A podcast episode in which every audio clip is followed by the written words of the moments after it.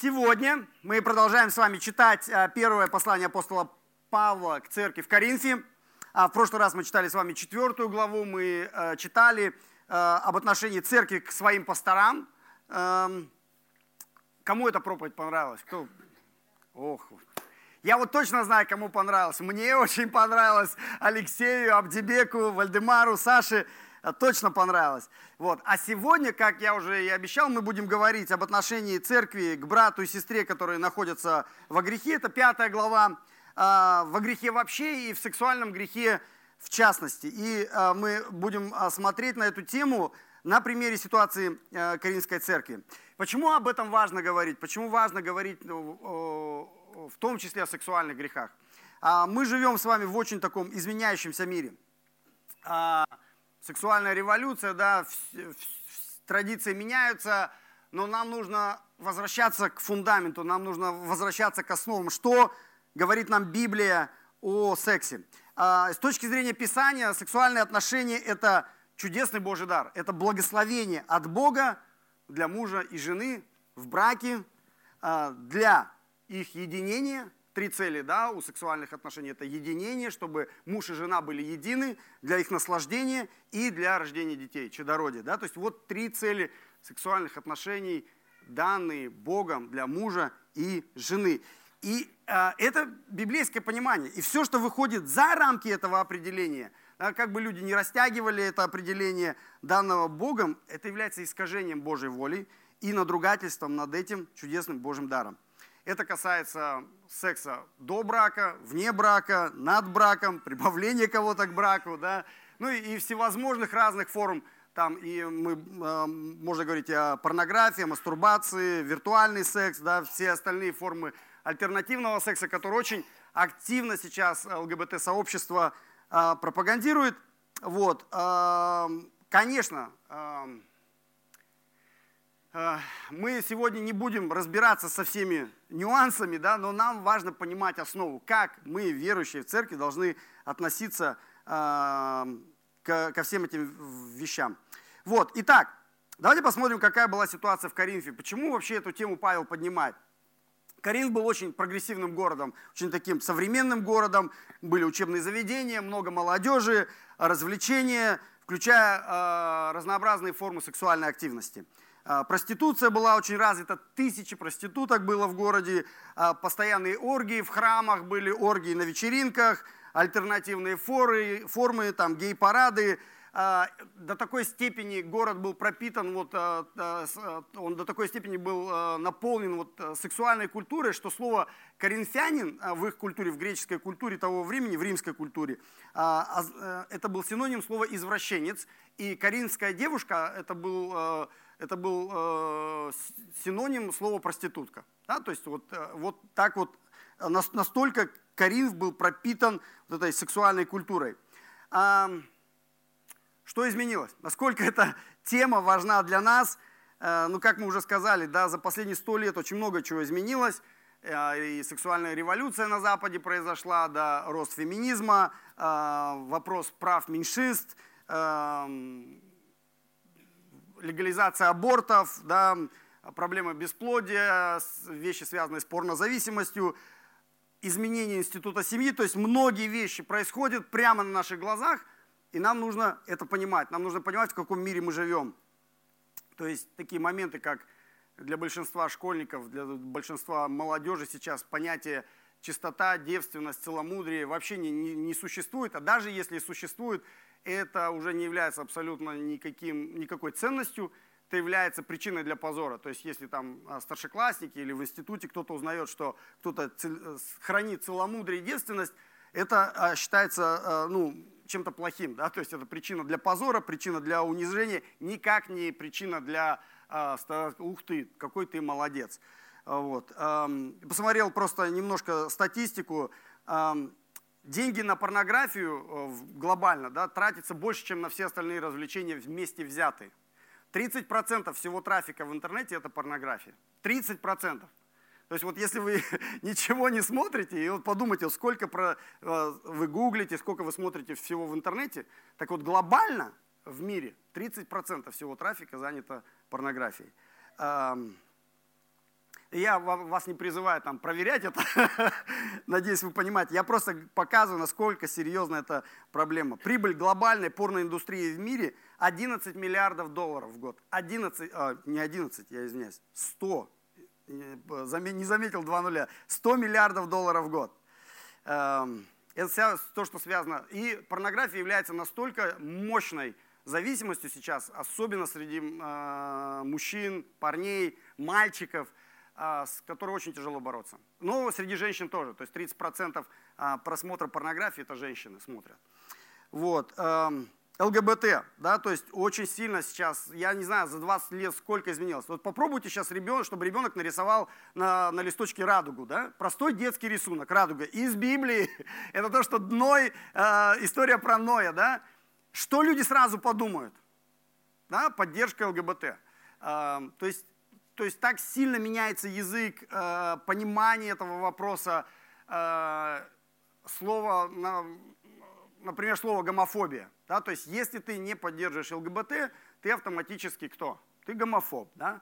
Э, даже это слово, э, э, все, ну, то есть люди призывают, надо с уважением относиться к, это, к друг другу, и я полностью согласен, мы должны с уважением относиться ко всем людям, даже слово гомофоб, которым называют тех, кто не поддерживает ЛГБТ, то есть оно, оно такое унизительное, потому что на самом деле слово, если технически переводить, гомофобия, да, то есть фобия, кто вот знаком как-то с медициной, с латинским языком, это панический страх.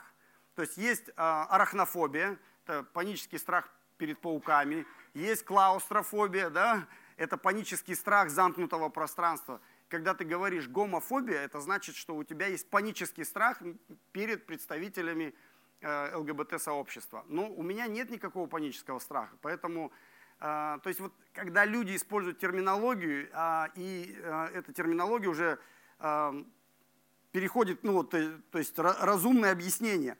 В Швеции сейчас ребенок в 12 лет имеет законное право изменить свой пол. В 12 лет. То есть мальчик проснулся утром, у него плохое настроение, я пойду и теперь с сегодняшнего дня я буду девочкой, а на следующей неделе я опять буду мальчиком. С 12 лет. А во многих странах даже уже не нужно а, разрешение родителей. То есть вот в каком мире мы живем. И это становится все больше и больше. Посмотрел статистику в Казахстане. А, на сегодняшний день 250 тысяч представителей ЛГБТ в Казахстане. Это больше, чем евангельских христиан, если, если кто статистику не знает. 250 тысяч. Эм, то есть, почему я это говорю? Чтобы мы понимали, в каком мире мы живем. Мир очень сильно меняется. Я недавно искал на OLX э, сено для коз. Сено для коз.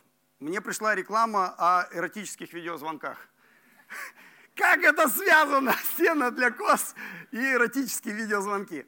Ну, то есть, эм, это все здесь, да, то есть, и нам нужно понимать, что рано или поздно это придет в церковь, возможно, уже в церкви, и нам нужно э, понимать, как нам реагировать на это с точки зрения Священного Писания, как Церковь Иисуса Христа должна относиться к греху своих прихожан вообще и к сексуальному греху в частности. Итак, давайте мы посмотрим, прочитаем сегодняшнюю главу, пятая глава у нас сегодня, и попробуем понять, что же Слово Божье нам говорит на эту тему. Итак, пятая глава, 1 Коринфянам. Есть верный слух, что у вас появилось блудодеяние, при, при том такое блудодеяние, которого не слышно даже у язычников, что некто вместо жены имеет жену отца своего. И вы возгордились, вместо того, чтобы лучше плакать, дабы изъят был из среды вас, сделавший такое дело, а я отсутствие телом, но присутствие э, у вас духом уже решил, как бы находясь у вас, сделавший такое дело, собрание вашим во имя Господа нашего Иисуса Христа, общее с моим духом, силу Господа нашего Иисуса Христа, предать сатане во измождение плоти, чтобы дух был спасен в день Господа нашего Иисуса Христа. Нечем вам хвалиться. Разве не знаете, что малая закваска квасит все тесто? Итак, очистите старую закваску, чтобы быть вам новым тестом, как, э, так как вы бесквасны, ибо Пасха наша, Христос, заклан за нас. Посему станем праздновать не со старой закваской, не закваской порока и лукавства, но со пресноками чистоты и истины. Я писал вам в послании не сообщаться с блудниками. Впрочем, не вообще с блудниками мира сего, или лихаимцами, или хищниками, или идолослужителями, ибо иначе надлежало бы вам выйти из мира сего. Но я писал вам не сообщаться с теми, кто называет собратом, остается блудником или лихаимцем, или идолослужителем, или злоречивым, или пьяницей, или хищником, а таким даже и не есть вместе. Ибо что мне судить внешних, не внутренних ли вы судите? Внешних же судит Бог, и так извергните развращенного из среды вас. Аминь. Вот 13 стихов. Вот что нам говорит апостол Павел. Так давайте посмотрим, что происходит. Ну, во-первых, он сразу обозначает проблему. Какую проблему мы здесь видим? В первом стихе написано, что в церкви есть человек, это прихожанин церкви, человек, который называет себя именем Христа, приходит в церковь, слушает проповедь, молится, поклоняется, преломляет хлеб и написано здесь имеет жену отца своего. Что значит имеет? А речь идет о сексуальных отношениях. Да? Мы не знаем, это была его мачеха, или это была вторая жена отца, или это наложница может быть, потому что, э, то есть, ну, здесь нет деталей. Но мы точно знаем, что Павел говорит, что даже для языческого Коринфа со всеми его извращениями это была неприемлемая ситуация. Даже среди неверующих соседей, языческих соседей, это было неприемлемо. Но Павел говорит, посмотрите, как церковь относится к этой паре. То есть вот молодой человек э, живет э, с, со своей, с женой своего отца. Они говорят, мы в Коринфе, мы, мы живем в Коринфе, мы люди прогрессивные, мы люди толерантные, мы люди открытые, мы всех любим. И кто мы такие, чтобы кого-то осуждать? Да? А во втором стихе Павел говорит, они гордятся тем, они не просто знают об этом грехе, они гордятся тем, что терпимо относятся к греху своего брата. И Павел уже говорил, поднимал эту тему гордыни в, предыдущей, в предыдущем э, отрывке предыдущей главе мы читали с вами, в 18 стихе, он говорит, некоторые из вас возгордились. И тут он опять поднимает эту тему гордости. То есть проблема в, а, в том, что они смотрят на этот грех сквозь пальцы. Они относятся... А, это и гордыня. И в прошлой главе эта гордыня проявлялась в их отношении к пасторам церкви. В этом случае гордыня проявляется в отношении терпимости к э, греху своего брата. А как церковь должна была отреагировать на грех человека, который называет себя верующим? Еще раз, да, то есть это не просто человек, который с улицы пришел. Это человек, который называет себя верующим, называет себя христианином, ходит в церковь, принимает причастие, слушает проповедь, молится и при этом спит со своей мачехой, да? Терпимость? Павел говорит, нет. Вы должны были сделать, и вот что он говорит. Он говорит, во-первых, а, вы не должны гордиться тем, что вы смотрите сквозь пальцы на грех своего брата. Во-вторых, вы должны сокрушаться и плакать, что ваш брат живет во грехе. И третье, он говорит, вы должны отлучить этого человека от церкви, изъять из своей среды, он пишет. И обычно, когда эта тема поднимается, стих, который сразу люди начинают цитировать, какой стих? Не судите, да не судимы будете. Это самый любимый и чаще всего единственный стих – которые люди э, заучивают, чтобы оправдать свой грех или грех своего ближнего. Э, это замечательный стих, и нам нужно еще к нему выучить стихи о Божьей святости и о святости церкви. Когда Иисус сказал, не судите, да не судимы будете, он не имел в виду, что церковь не может черное называть черным, а белое называть белым. Он не имел в виду, что церковь не может грех назвать грехом. Что он имел в виду? Кому он эту фразу говорил? он эту фразу говорил фарисеям. Церковь, я надеюсь, отличается от фарисеев. То есть э, в чем была проблема фарисеев? Фарисеи считали, что они праведные, а люди вокруг грешны. Иисус говорит, это проблема. Чем церковь отличается от фарисеев? Тем, что мы не, не признаем, мы не считаем, что мы праведные. Мы тоже грешники, но мы искупленные грешники, которые могут на, основании своего опыта искупления – назвать грех грехом. Да? И мы, мы все грешники, но мы судим грех как искупленные грешники. В этом разница между фарисеями. И что нам делать прежде всего с нашими грехами? Иисус же говорит, вы сначала разберитесь со своими делами, потом разбирайтесь с грехами.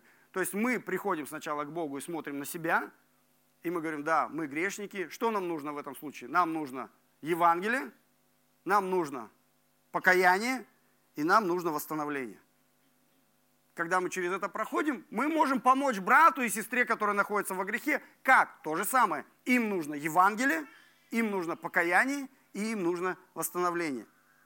Мы должны помогать друг другу. В том числе, мы же должны помогать друг другу. Да, в том числе и когда у нас есть проблема греха, нам нужна помощь братьев и сестер. И эта помощь должна проявляться в том числе в том, что наш брат и сестра, которые нас любят, скажут нам, что мы сейчас находимся во грехе. Назовут вещи своими именами. Грех назовут грехом. И помогут нам покаяться, и помогут нам э, восстановиться, может быть, даже через как следствие церковной дисциплины. Сделали это верующие церкви в Коринфе со своим братом? Нет. Да? Они это не сделали, поэтому Павел им говорит, в третьем стихе он говорит, меня с вами нет, но даже издалека я знаю, что вам нужно сделать. Я вам уже об этом писал, а вы не послушались. Вот что вам нужно сделать. В четвертом стихе он говорит, от имени Господа нашего Иисуса Христа, Его авторитетом, Его именем и Его силой, с моего согласия, как апостола Иисуса Христа, как посланника Иисуса Христа, как основателя вашей церкви, я принимаю такое решение. Вам нужно, и потом он странную фразу говорит, предать такого человека сатане во измождение плоти. Ух ты, да? Что это значит? Предать такого человека, не просто подойти и сказать, там, брат, знаешь, у тебя есть проблема. Предать такого человека сатане во измождение плоти. А, что это значит? Он говорит, а, вам нужно вернуть его обратно дьяволу.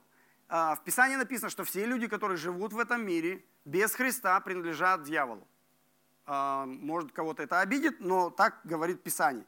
И он говорит, Бог, когда приходит к человеку, Он выкупает его из этого рабства греха, из рабства дьявола, вводит его в царство, в царство Сына Своего Иисуса Христа через Его жертву. И Он говорит, теперь, а, если этот человек упорствует, живет в грехе, не желает каяться, а, то верните его обратно туда, где он был. Отдайте его обратно под юрисдикцию дьявола верните его в этот мир, где он жил раньше, без благодати Христовой, под властью сатаны. И какая цель? Вот это очень важно, потому что люди сразу напрягаются, потому что что мы такие, мы хотим уничтожить человека, мы хотим его... Э, цель церковной дисциплины какая? Не наказание, а восстановление. Конечная цель, Павел говорит, когда мы применяем церковную дисциплину, когда мы кого-то ставим на замечание или отлучаем от церкви, наша цель не уничтожить этого человека. Павел что говорит в пятом стихе? Наша цель спасение его жизни. Мы отдаем его обратно в этот мир под власть дьявола для того, чтобы человек понял, принял решение, сказал, я не хочу жить под властью дьявола, я хочу жить под властью Иисуса Христа. И в пятом стихе написано, наша цель, чтобы дух его был спасен в день Господа нашего Иисуса Христа, чтобы он вернулся, покаялся и снова стал нашим братом. И Павел продолжает в шестом стихе. Он говорит, толерантность к греху не должна являться причиной для гордости. В этом он говорит, нет ничего похвального, когда мы смотрим на все грехи и говорим, да, все нормально, мы, мы, мы, мы все такие. Да? И дальше он приводит кулинарный пример. Вот кто любит готовить, Павел дальше э, на кухню отправляется, он говорит, что будет, если в тесто в муку с водой, с яйцами, солью положить немножко дрожжей. Что будет с тестом? Кто знает? Увеличится, да. А почему оно увеличится? Да, оно заквасится, потому что тесто, грубо говоря, оно прокиснет. То есть, а, и он говорит, это пример церкви. А, человек, который живет во грехе, это как дрожжи, который, мы, который находится в, в церкви, Тесто – это церковь, он говорит. И что будет с церковью, которая толерантно, терпимо относится к грехам своих прихожан? Что он говорит будет здесь, в шестом стихе? Вся церковь прокиснет. То есть чистая невеста Христа прокиснет и уже не будет чистой невестой Христа. Хороший пример, это может быть уже с кухни в больницу переместиться, раковое заболевание. Да? То есть в чем какой наиболее эффективный способ борьбы с раковым заболеванием? Это диагностика на ранней стадии. Знаете об этом, да? То есть чем раньше диагностировали, диагностировали, диагностировали, диагностировали, да не вы диагностировали, да, тем больше шанс того, что человек останется здоровым и получит исцеление. Правильно?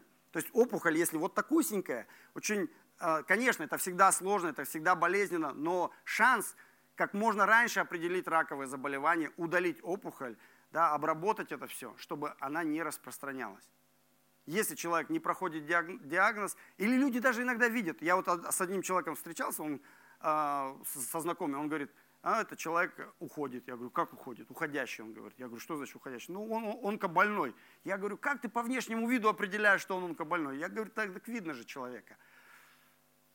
И для меня это шоком было, но оказывается, даже внешний вид меняется у человека. И на такой стадии, когда уже даже внешний вид меняется, то есть лечение уже бесполезно, потому что метастазы идут, все тело поражено, да, и мы можем, конечно, молиться до конца, но в принципе, то есть человек доживает.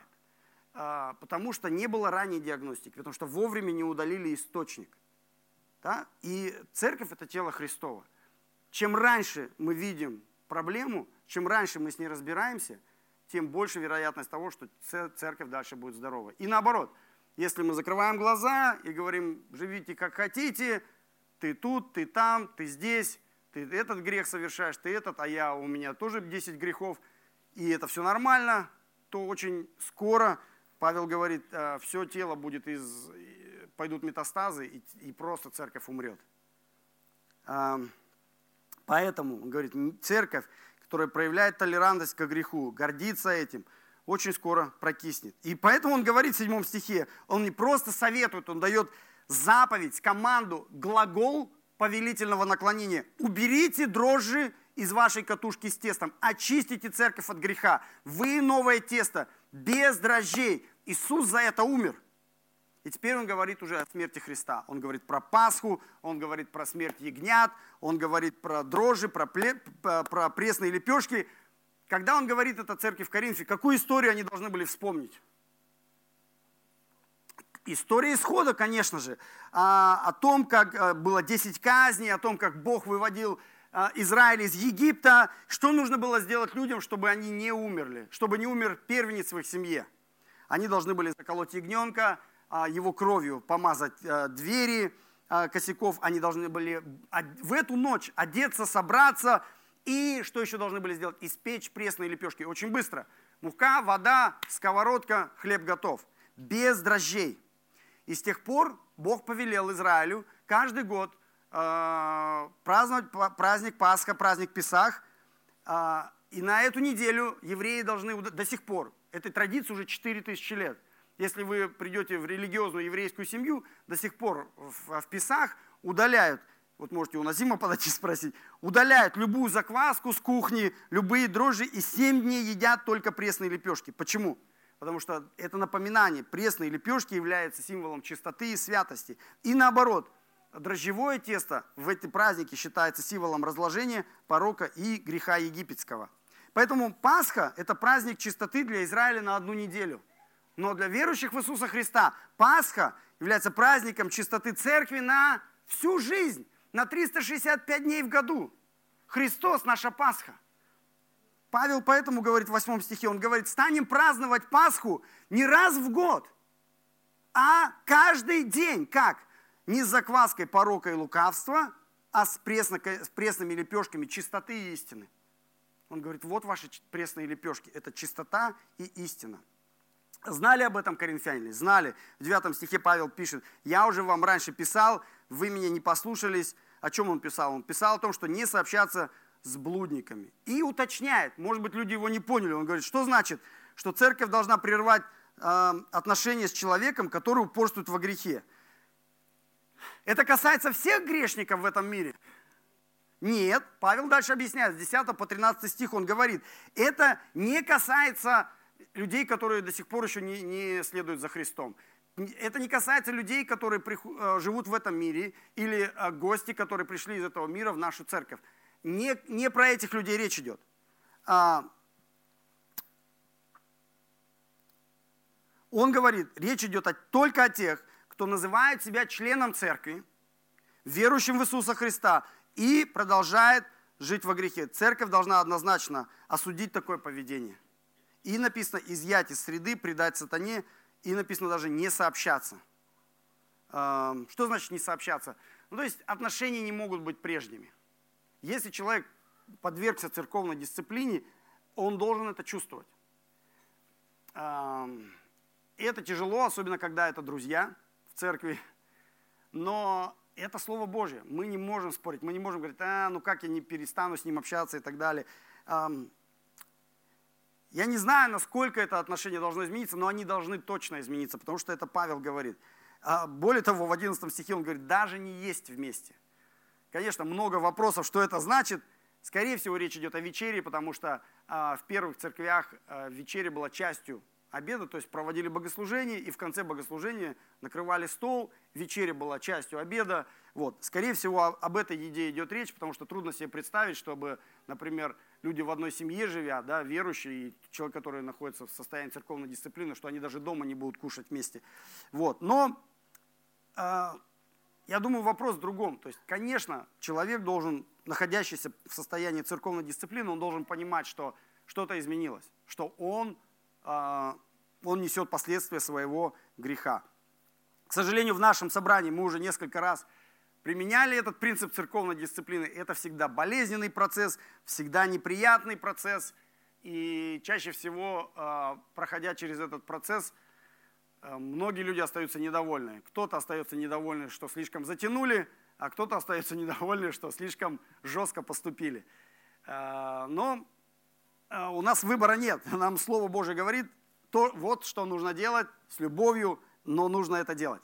Поэтому мы и дальше будем так делать. Даже если люди будут э, недовольны, э, нам нужно слушаться то, что нам говорит Господь. Хорошо. Э, это касается в данном контексте в первую очередь сексуального греха. Да, написано блуд, разврат, но не только. Потому что нам кажется, что сексуальные грехи это самые страшные. Дальше он продолжает. Он тоже говорит, он тоже самое относится к другим грехам. А, лихаимство, жадность. Да, то есть а, тут мы уже, у нас вопросительные знаки. Ну, то есть, ладно, когда молодой человек живет с э, женой папы, это понятно, что ну, какой-то странный грех. Ну, жадность это разве тоже грех? И, и, и настолько, что меня нужно отлучать от церкви, если я человек жадный. Павел говорит, да. Хищничество. Что такое хищничество? Э, речь идет о воровстве, о мошенничестве, идолослужении, злоречие. Вот тоже интересный грех, да, злоречие. У нас нет злоречивых людей здесь. Мы все злоречивые, дай нам только повод, да, и немножко, когда мы в состоянии усталости, э, мы... Речь идет, о, дальше написано и клевета, и пьянство. И это не весь список. В шестой главе, в следующей неделе Алексей будет замечательно проповедовать э, шестую главу. Там будет речь подниматься про гомосексуализм, гнев, ненависть. Это все в одном списке будет. То есть нам кажется, да, гомосексуализм это ух, какой грех, а гнев это вроде бы как бы ну ничего, да? Ну, Павел говорит, он ставит это в одну строчку. Поэтому нам нужно аккуратнее быть, когда мы осуждаем грехи других людей и говорим, да, вот этого надо из церкви убрать, вот этого надо. То есть нам нужно прежде всего профильтровать свою жизнь, а, с чем мне нужно разобраться. И опять же, возвращаясь, что все эти, все эти списки, которые Павел нам дает а, в сегодняшней главе, в следующей главе, это касается людей верующих, которые называют себя верующими и являются членами церкви. А что нам делать с людьми, которые живут в этих грехах, но не являются пока верующими в Иисуса Христа и не являются членами нашей церкви? Может быть, это ваши родные, соседи, друзья, даже люди, которые приходят в церковь, но говорят открыто, я пока не верующий человек, и у него есть эти грехи. Что нам с ними делать? Павел говорит, это не ваше дело, это не ваша юрисдикция, церковь. Церковь должна судить только церковь. Да, он говорит, внешних судит Бог мы не можем свои ценности переносить на этот мир и говорить, мир, живите по христианским ценностям. Нет, церковь должна жить по христианским ценностям. А здесь написано, судья им Бог, Бог судит внешних. А как мы тогда к этим людям должны относиться? Как Иисус. Двери должны быть открыты в церкви. И мы не должны ожидать, что в церковь будут приходить святые люди – да? Наоборот, церковь должна быть открыта для грешников, для мытарей. Помните, да, Иисус кому говорил? Больные нуждаются во мне, а не здоровые. Для больных двери должны быть открыты очень широко. Вспомните себя, кто из вас пришел в церковь, кто из нас пришел в церковь совершенным? Никто. Именно здесь, в церкви, под воздействием Духа Святого, под воздействием проповеди Слова Божьего, под воздействием общения с братьями и сестрами, человек получает новое сердце, новую семью, получает Духа Святого, новые желания, новую, формируется новая праведность, новые ценности здесь, в церкви, не до церкви, а в церкви. И после этого человек начинает быть похожим на Иисуса Христа постепенно, шаг за шагом. И мы все через это прошли и продолжаем проходить. Поэтому, если сегодня в зале есть люди, которые пришли в наше собрание первый раз, и у вас есть грехи, а они у вас есть, а, добро пожаловать. Вот добро пожаловать. Мы рады вас видеть. Может быть, ты человек жадный, может быть, ты подворовываешь, агрессивный, обманываешь кого-то, сплетничаешь. Может, у тебя проблемы с алкоголем, с порнографией, я не знаю, с наркотиками. А что мы скажем такому человеку, который пришел в церковь?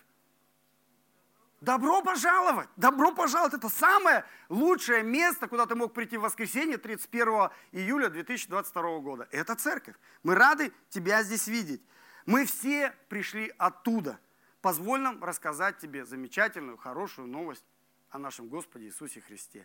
И мы рассказываем о том, что Бог так сильно тебя любит, что Иисус пришел в этот мир и умер за твои грехи, за все твои грехи, и умер, и воскрес на третий день для того, чтобы оправдать тебя перед Богом. И вознесся на небеса, где сейчас сидит одесную Бога Отца, и придет снова на землю в последний день, чтобы судить живых и мертвых. И царство ему не будет конца. Это радостная, замечательная, хорошая новость. Вот что мы хотим тебе сказать, дорогой наш гость. А всем остальным, что сегодняшнее слово значит для нас практически? Начинается все с гостеприимства. Дорогие мои, будьте очень гостеприимны к нашим гостям. А, не общайтесь только с вашими друзьями. Да? Постарайтесь смотреть вокруг. Если вы видите новеньких людей, те, которые первый раз приходят, подойдите, скажите им доброе слово. Доброе слово. Скажите, что вы очень рады видеть. Прямо сейчас поверните, скажите своему соседу, я рад тебя видеть. Вот. И почаще, пожалуйста, да, почаще давайте говорить это в церкви. Потому что если в церкви нас не рады будут видеть, то где еще будут рады видеть? Давайте вот эту культуру гостеприимства, очень важно ее сформировать, чтобы человек с улицы, человек из этого мира, который переступит порог нашей церкви, первое, что он почувствует, не вину, не осуждение, он должен, первое, что он должен почувствовать? Приятие, да, что мы его принимаем.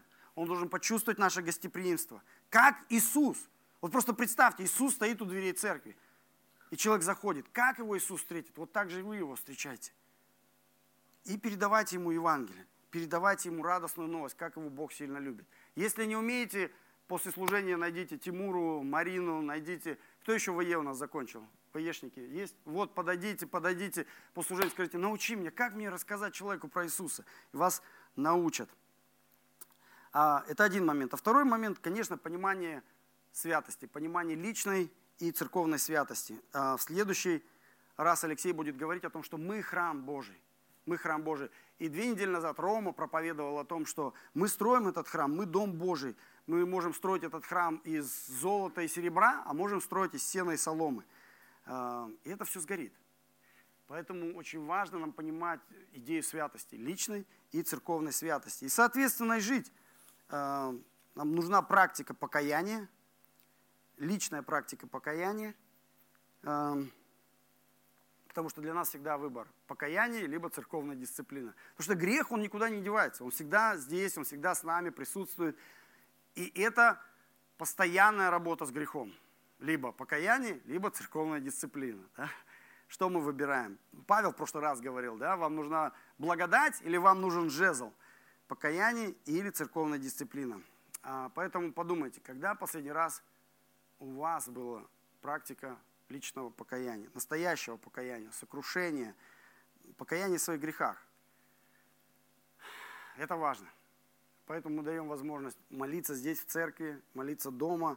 А, возможно, есть сексуальный какой-то грех, возможно, есть грех гордыни, грех эгоизма. Сегодня написано было, да, тщеславие – может быть, грех любви к этому миру, может быть, э, есть идолопоклонство, ложь, э, злоречие.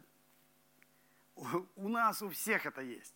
Вопрос просто, каемся ли мы в этом ежедневно, есть ли у нас эта практика, духовная дисциплина покаяния. Э, это важно. Если этого нет, не идите к брату и сестре, не тыкайте их там, ты такой, ты секой. Начинается все с личного покаяния. Расскажи сам себе Евангелие, покайся, восстановись. Если тебе нужна помощь, иди к братьям, сестрам, ко мне подойди, к лидерам ячейки подойди, к лидерам групп подойди, чтобы тебе восстановиться, чтобы тебе не жить в этом грехе. А потом, если у тебя есть эта практика, заботься о брате и сестре, которые тоже живут во грехе. Может быть, прямо сейчас ты знаешь имя брата, сестры, которые живут во грехе, которые упорствуют в своем грехе. Тебе нужно помолиться и разговаривать с ними. Да, не, не закрывай глаза, не делай вид, что тебя это не касается. Это тебя касается. Это заповедь Христа. Если ты, не, как верующий человек, как представитель Христа, если ты не можешь грех называть грехом, то кто тогда сможет? Если любишь брата и сестру, иди и помогай ему вылазить из болота греха. Аминь. Аминь. Помолимся. Спасибо, Отец Небесный, что дал нам сегодня возможность говорить на такую важную тему, в которой мы живем, с которой каждый день соприкасаемся. Это вопрос греха.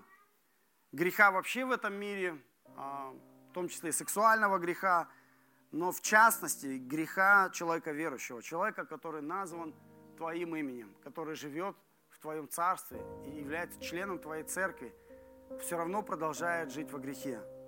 Во грехе сексуальном, во грехе гордыни, во грехе эгоизма, во грехе идолопоклонства, лжи, любви к этому миру. Мы можем бесконечно перечислять список наших грехов, которые есть у всех у нас. И мы молимся, Господь, чтобы Ты дал нам сегодня экзамен, провести возможность внутренний экзамен. Что нам делать? Как нам не уходить в чувство вины, и не уходить э, в самообман, но как нам понимать красоту Твоего Евангелия глубину Твоего Евангелия, приходить со своими грехами, переживаниями к Тебе. Прямо сейчас мы приходим, Иисус, к Тебе со своими грехами. И мы каемся, мы исповедуемся, Господь. Мы грешники, будь милостив к нам грешным. Если вы чувствуете, что прямо сейчас Дух Святой побуждает вас исповедать какой-то грех перед Господом, исповедуйте прямо сейчас. Не завтра, не через 10 минут. Прямо сейчас исповедуйте. Скажите, Господь, прости меня за вот этот конкретный грех. Я не прав, а Ты прав. Иисус, прости меня. Спасибо, что Ты умер за этот грех в том числе. Покрой этот грех – как и все остальные грехи моей жизни, своей святой кровью, драгоценной кровью. Спасибо, что Ты воскрес для моего оправдания. Спасибо, что Ты вознесся на небеса, где готовишь свое царство для меня и для всех моих братьев и сестер, которые названы Твоим именем. А, я буду идти за Тобой. Господь, дай нам помнить, что Ты наша Пасха, чтобы Твоя невеста оставалась святой и чистой, готовой к брачному пиру с Господом на небесах. Благослови нас этой чистотой, личной святости.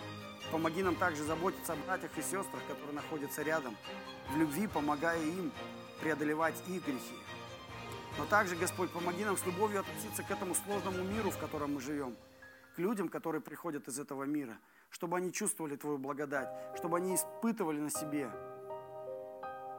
гостеприимство, доброту, радость, чтобы они видели, что здесь, в Доме Твоем, в Церкви Божией, их рады видеть такими, какие они есть.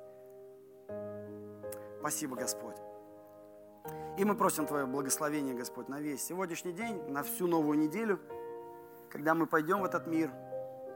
Дай нам возможность любить Тебя, любить наших близких, благословлять их, молиться за них, помогать им быть проводниками Твоей любви и святости. Во имя Иисуса. Аминь.